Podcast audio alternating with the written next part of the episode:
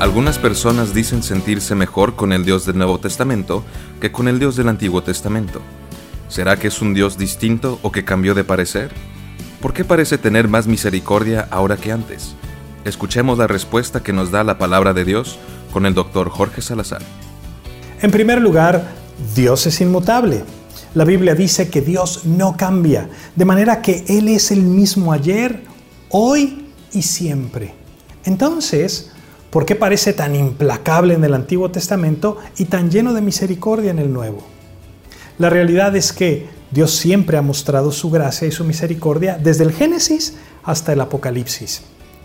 El problema es que siempre vemos el lado negativo de las cosas. Preferimos ver el vaso medio vacío en lugar de medio lleno. En Génesis, por ejemplo, vemos que Dios expulsa al hombre del jardín del Edén y se nos hace algo tremendo, se nos hace algo a veces exagerado o injusto.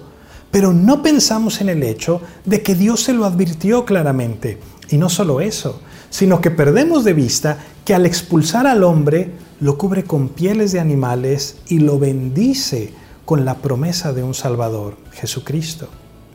Mucha gente ve el diluvio como muestra de la ira de Dios, pero dejan de ver que después de advertirle 120 años que si no se arrepentían de su pecado, vendría un tremendo diluvio, a pesar de todo, Dios manda la construcción del arca de Noé como un claro ejemplo de su misericordia.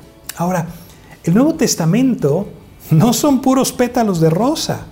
La realidad es que habla más acerca de la ira de Dios y del castigo eterno que el Antiguo Testamento. Es más, en el Nuevo Testamento es Jesús quien más enseñó acerca del infierno y de la ira de Dios. ¿Qué quiere decir esto? Esto quiere decir que Dios desata su ira sobre el pecado. Lo hizo en el Antiguo Testamento, en el Nuevo Testamento y lo hará en el día del juicio. Pero también quiere decir que Dios extiende su gracia hacia los pecadores del pasado, del presente y del futuro. De manera que el día del juicio, quienes no estén reconciliados con Dios sufrirán el castigo eterno y quienes hayan sido justificados por su fe en Jesucristo experimentarán la gracia eterna. La verdadera pregunta que todos tenemos que hacernos es esta. ¿Quiero pagar por el precio de mis pecados el día del juicio o prefiero reconciliarme con Dios mediante el sacrificio de Jesús? Que Dios te bendiga.